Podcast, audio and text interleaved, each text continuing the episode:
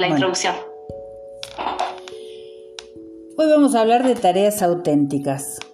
Cuando los alumnos muestran cómo están utilizando sus conocimientos en distintos contextos, pueden dar cuenta de lo que están haciendo y formularse preguntas. Entonces se obtiene información sobre sus maneras de comprender más profundas y se evita confundir aprendizaje con repetición mecánica o rígida de conceptos. Hoy vamos a hablar sobre lo que para nosotras significa una tarea auténtica en nuestra institución. Un ejemplo de actividad auténtica que llevamos adelante el año pasado en la virtualidad fue una propuesta en el marco de una ABP donde todos los estudiantes del nivel secundario participaron de elaborar un mapa colaborativo dibujado de nuestra ciudad, teniendo en cuenta la percepción que tienen del espacio en el que viven, de nuestra ciudad de Necochea, valorizando cada espacio y dibujando distintos lugares con los que ellos se sentían identificados y representados.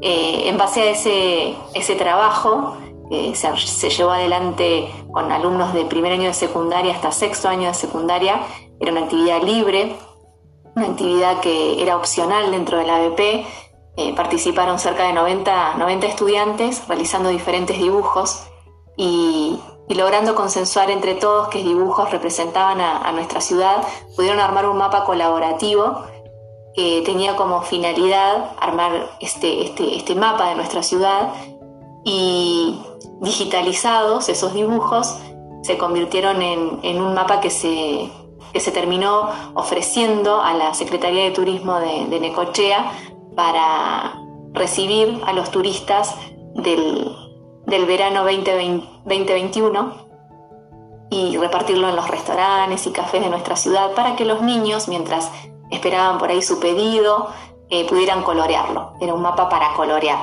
Y en esa, en esa actividad nosotros entendemos que desde el momento en que la propusimos, con una profesora de arte y una profesora de geografía, que trabajaron de manera interdisciplinar y tejieron de alguna manera los, los contenidos y, y, los objetivos, ¿no es cierto?, que, que, se plantearon y planificaron juntas, eh, justamente la idea era, era, era poder ofrecerles la posibilidad de, trabajar contenidos que tenían que ver con, la geografía y con el arte y, plasmarlos de esa manera. Entonces pensamos que desde una tarea auténtica siempre tenemos que pensar en esta propuesta desde el saber, desde el saber hacer y desde el saber ser, ¿no? planificando qué, valores, qué actitudes eh, quiero promover con la actividad que, estoy llevando adelante.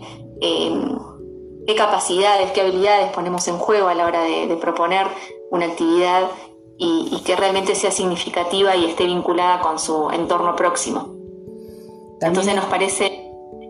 Dale, Paula. No, no, también esto del pensamiento creador, ¿no? De los nenes, de, del poder participar, del poder pensarlo, eh, la autonomía que tuvieron ellos para poderlo realizar, eh, tuvieron que transferir esos aprendizajes al poder hacer ese mapa.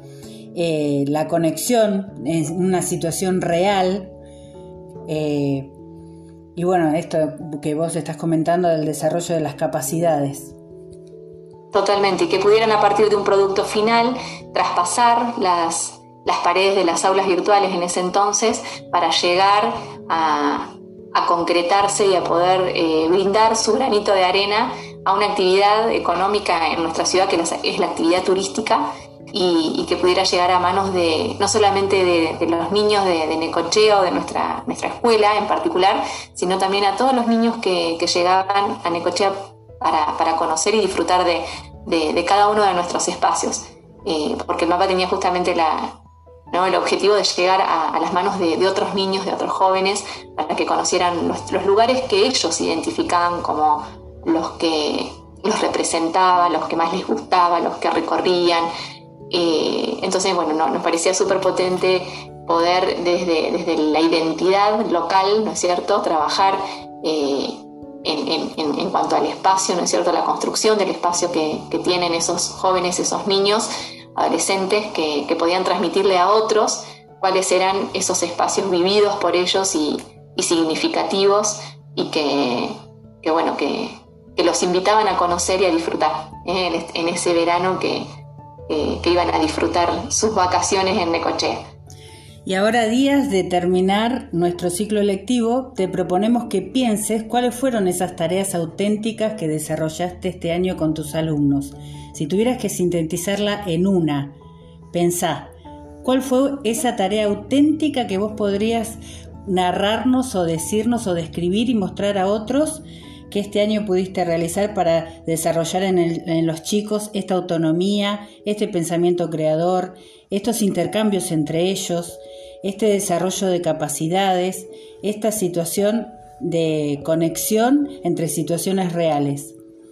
Esperamos tu respuesta. Gracias. Mirá el tiempo, te quedan 22 segundos y te echan de la sala.